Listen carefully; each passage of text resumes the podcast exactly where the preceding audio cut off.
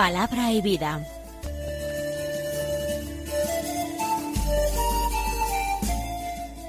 Con el padre Manuel Horta, desde Sevilla.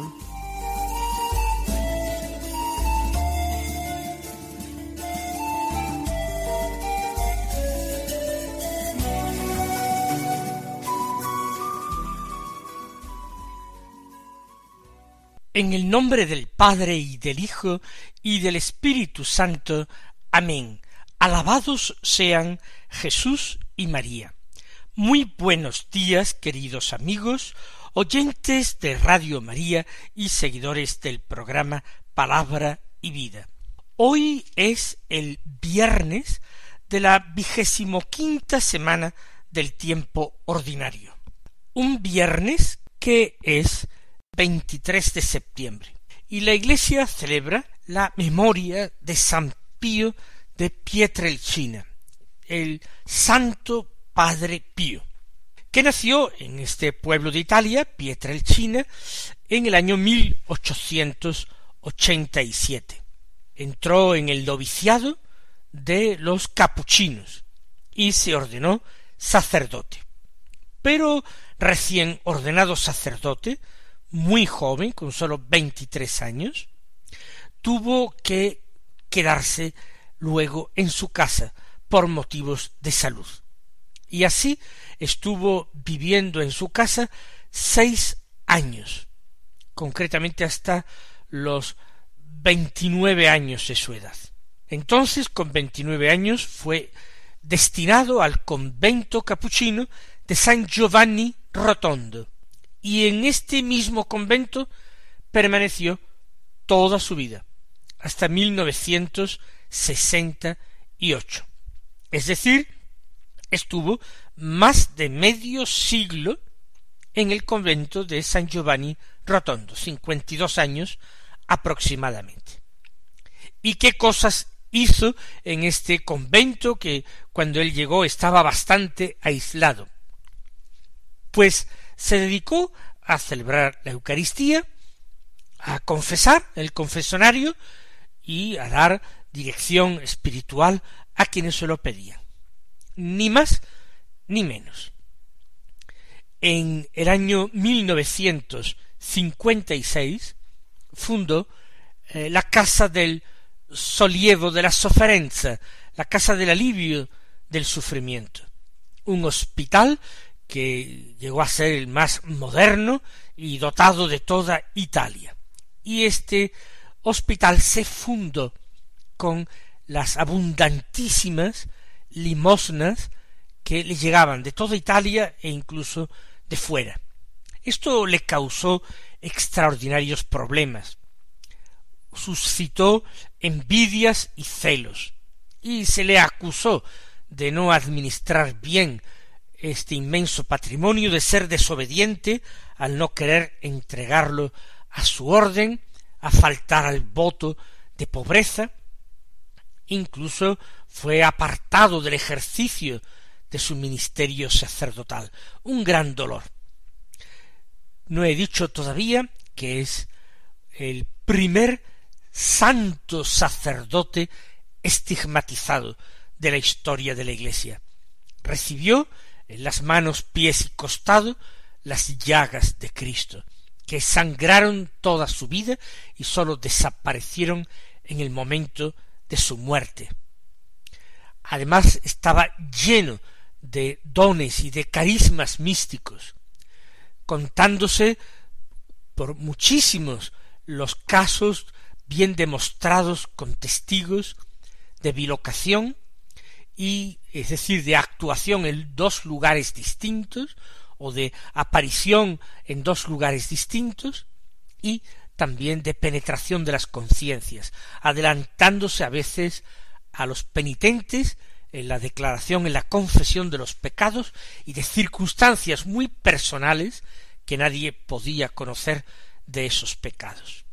Murió en el año 1968 el texto del Evangelio de San Lucas que se proclama en la misa de hoy es del capítulo nueve, versículos dieciocho al veintidós, que dicen así Una vez que Jesús estaba orando solo, lo acompañaban sus discípulos, y les preguntó ¿Quién dice la gente que soy yo? Ellos contestaron unos que Juan el Bautista, otros que Elías, otros dicen que ha resucitado uno de los antiguos profetas. Él les preguntó ¿Y vosotros quién decís que soy yo? Pedro respondió el Mesías de Dios. Él les prohibió terminantemente decírselo a nadie, porque decía el Hijo del hombre tiene que padecer mucho ser desechado por los ancianos, sumos sacerdotes y escribas, ser ejecutado y resucitar al tercer día. Este episodio de la confesión de Pedro en Cesarea de Filipo eh, lo narran los evangelistas sinópticos Mateo, Marcos y Lucas. Pero Lucas lo hace con algunas peculiaridades. No menciona el sitio exacto, no dice que sea Cesarea de Filipo. En cambio, nos dice que Jesús había estado orando solo. Jesús había estado orando solo, pero no lejos de los discípulos. Los discípulos, que se refiere aquí a los apóstoles, lo han visto orar así, y no sólo una vez, lo han visto orar muchas veces. La oración solitaria de Jesús ha sido para ellos la mejor escuela de oración. Cuando luego le piden a Jesús que les enseñe a orar, él sólo tendrá que entregarles una fórmula verdaderamente divina, el Padre nuestro, con todo lo que hay que incluir y tener en cuenta en la oración. Los discípulos lo acompañan mientras Jesús ora. Yo quiero creer que los apóstoles se van acostumbrando también a callar y a orar ellos. Pero al terminar la oración, él les preguntó ¿Quién dice la gente que soy yo? Hay que responder a una pregunta que Herodes no sabía responderse. Herodes estaba intrigado. ¿Quién será este de quien escucho semejantes cosas? Pues bien, ahora los apóstoles tienen que responder a esto. No pueden quedarse en esa misma indecisión que Herodes, pero ellos tienen algo decididamente a su favor. Y es que Herodes no había tomado la molestia de salir de su residencia para buscar al Señor mientras que ellos habían salido de sus hogares, habían abandonado todo lo que tenían, sus trabajos y familias y bienes materiales, y todo esto para seguir a Jesús. Todo lo hemos dejado para seguirte, dirá en una ocasión Simón Pedro. Como Jesús pregunta acerca de lo que dice la gente, cosa que él mismo Jesús ya habrá escuchado en más de una ocasión, los apóstoles simplemente repiten fielmente las habladurías. Juan el Bautista, aquello que desechaba Herodes porque decía a Juan lo mandé matar yo, eh, otros que Elías, el profeta de los últimos tiempos, llevado al cielo en carro de fuego, tirado por caballos de fuego y reservado, guardado allí para los momentos finales, para preceder con su venida la venida del rey Mesías, o uno de los antiguos profetas. Si se dan cuenta es exactamente lo que nosotros escuchábamos ayer, lo que formaba parte de las cavilaciones de Herodes, que no se decidía por ninguna de estas respuestas, y permanecía en su duda. ¿Quién será éste? Y Jesús, una vez expresadas aquellas habladurías, les pregunta directamente ¿Vosotros ¿quién decís que soy yo? No les pregunta opiniones personales. Las opiniones personales no tienen ninguna importancia. Opiniones personales es lo que dice la gente. Sino si los discípulos han sabido ya captar la revelación que el Padre ha hecho, les ha hecho. Jesús sabe que el Padre les ha hecho ya esta revelación, porque él en la oración ha estado en contacto estrechísimo con el Padre. Y efectivamente Pedro, en nombre de todos, dirá eres el Mesías de Dios. Así de sencillo, así de fácil, no eres el precursor del Mesías, sino tú mismo eres el Mesías. Y para que no se llamaran a engaño, Jesús les anuncia su pasión y su muerte por primera vez, porque el Mesías habría de ser un Mesías sufriente y no un Mesías triunfante al modo humano.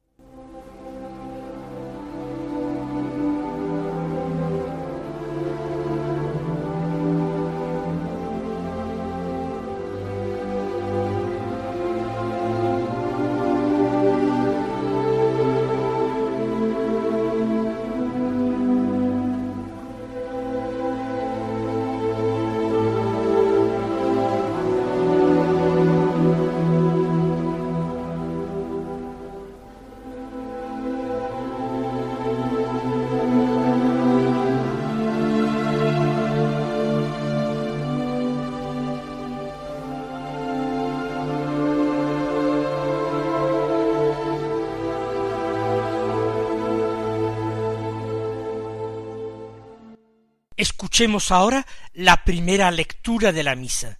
Es del libro del Eclesiastés, capítulo tercero, versículos uno al once, que dicen así Todo tiene su momento, y cada cosa su tiempo bajo el cielo. Tiempo de nacer, tiempo de morir, tiempo de plantar, tiempo de arrancar, tiempo de matar, tiempo de sanar, tiempo de destruir, tiempo de construir, tiempo de llorar, tiempo de reír, tiempo de hacer duelo, tiempo de bailar, tiempo de arrojar piedras, tiempo de recogerlas, tiempo de abrazar, tiempo de desprenderse, tiempo de buscar, tiempo de perder, tiempo de guardar, tiempo de arrojar, tiempo de rasgar, tiempo de coser, tiempo de callar, tiempo de hablar, tiempo de amar, tiempo de odiar, tiempo de guerra, tiempo de paz. ¿Qué saca el obrero de sus fatigas?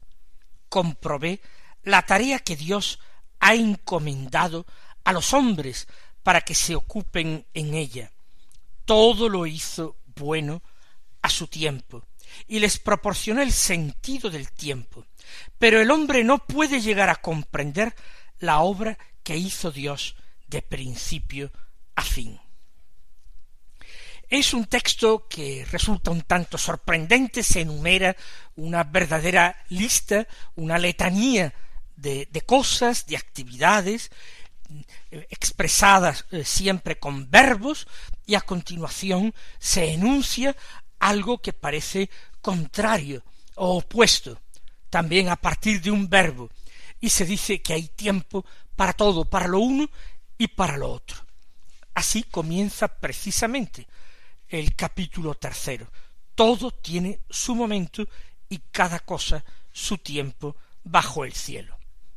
Evidentemente nuestra actividad al servicio del reino, porque nosotros no olvidemos escuchamos estos libros sapienciales desde la óptica del Evangelio, desde la perspectiva del reino que el Señor anunció y nos trajo, desde esta perspectiva, vivir el, el reino, ser fieles al reino de Jesús, implica un dinamismo, implica un discernimiento de todas las situaciones para ver qué es lo que agrada al Señor, qué es lo que Dios espera de nosotros en cada momento.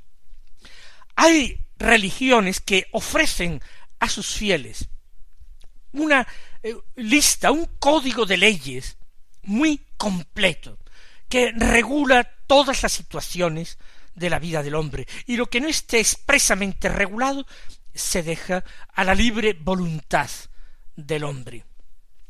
Para estas religiones es muy sencillo el comportamiento moral y espiritual del hombre. Basta cumplir las leyes, basta obedecer los preceptos, y el fiel puede quedarse tranquilo de que está en perfecto eh, acuerdo eh, con Dios. Sin embargo, en el cristianismo la cosa no es exactamente igual. En cada momento el Señor nos ofrece el reto de buscar su voluntad. Y tenemos que pedir insistentemente conocer su voluntad. Y tenemos que pedir gracia para, una vez conocida su voluntad, ponerla en práctica. Porque no nos sirve sólo conocer cuál es la voluntad de Dios, sino que necesitamos una ayuda de lo alto, necesitamos la gracia para poder cumplir esa voluntad de Dios.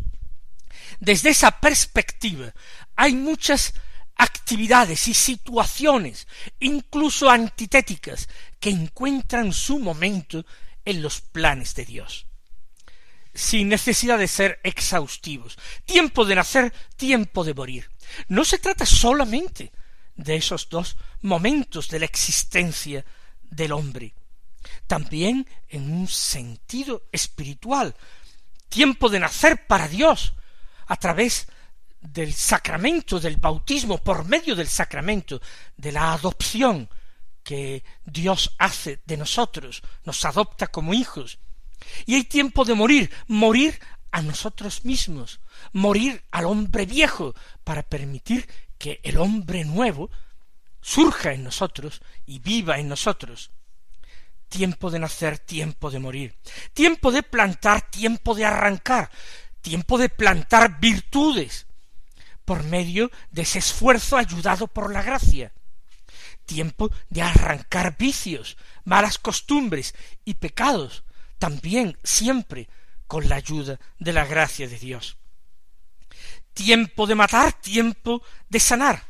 Le podemos dar ese mismo sentido espiritual, Mm, dar muerte en nosotros, dice San Pablo, a el pecado, dar muerte en nosotros al viejo hombre carnal, tiempo de sanar las heridas que el pecado ha abierto en nosotros, tiempo de consolarse con el auxilio que el Señor presta a todos los que le aman, tiempo de destruir, tiempo de construir, destruir todo ese edificio oscuro, sucio, que el demonio ha ido construyendo en nosotros, como una vieja telaraña, o como una sucia, eh, un sucio nido de avispas.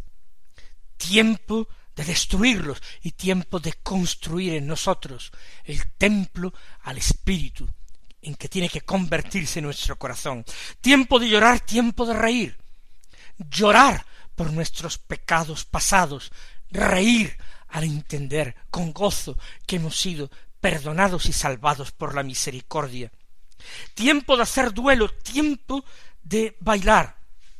Hacer duelo con los que sufren, compadecer. Lloremos con los que lloran y riamos con los que ríen. Esto es también algo mandado en la palabra de Dios. Tiempo de arrojar piedras tiempo de recogerlas. Arrojar piedras no para golpear a nadie y darle muerte. Tiempo de arrojar piedras para limpiar ese campo que somos nosotros y que el Señor siembra con su semilla que es la palabra con infinito amor. Arrojar las piedras para que la semilla de la palabra no caiga en terreno pedregoso. Tiempo de recogerlas para con estas piedras construir algo, edificar sobre roca. Tiempo de abrazar y tiempo de desprenderse. Abrazar a aquellas personas que el Señor pone en nuestro camino para que las ayudemos, para que las amemos, para que nos entreguemos a la obra de su salvación. Y tiempo de desprenderse para renunciar a las criaturas cuando el Señor exige de nosotros un corazón indiviso.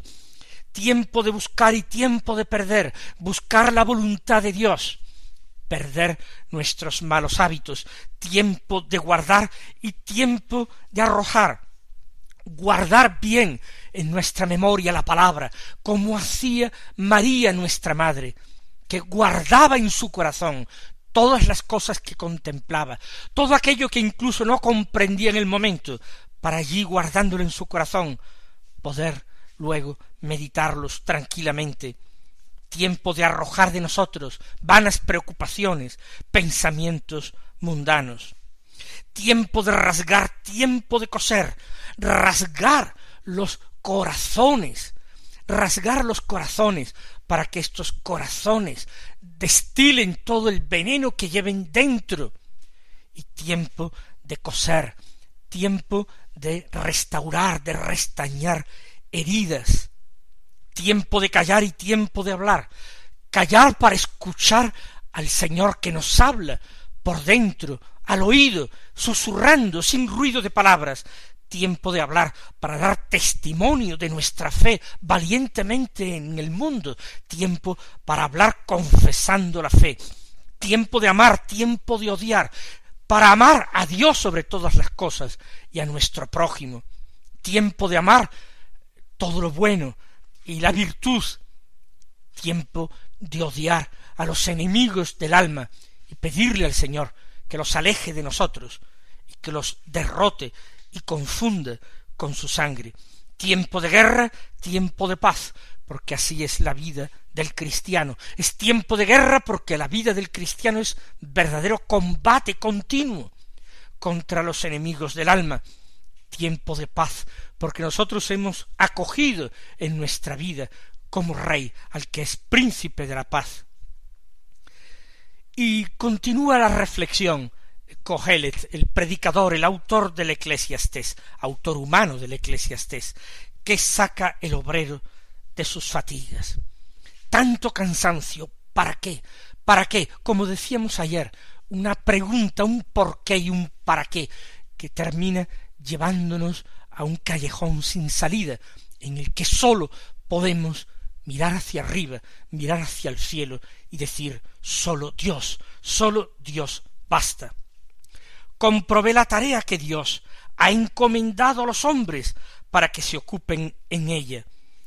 Todo lo hizo bueno a su tiempo y les proporcionó el sentido del tiempo. La obra de Dios, la obra de la creación, los planes de Dios son magníficos, son planes de amor, planes de creación y de redención. Y la tarea que Dios ha dejado a los hombres en este mundo es ejercitarse en el amor, aprender a amar. Les proporcionó el sentido del tiempo, pero el hombre no puede llegar a comprender la obra que hizo Dios de principio a fin, porque Dios es eh, trascendente totalmente, porque Dios se revela a sí mismo, pero al mismo tiempo Dios sigue siendo un misterio para nuestra pequeña mente, para nuestro estrecho corazón. Vamos a pedirle al Señor que esta sabiduría de la Biblia, esta sabiduría de la palabra, vaya impregnándonos a nosotros y sepamos ir discerniendo en cada instante de nuestra vida aquello que debemos practicar, aquello que debemos acoger y aquello que debemos rechazar. El Señor os bendiga y hasta mañana si Dios quiere.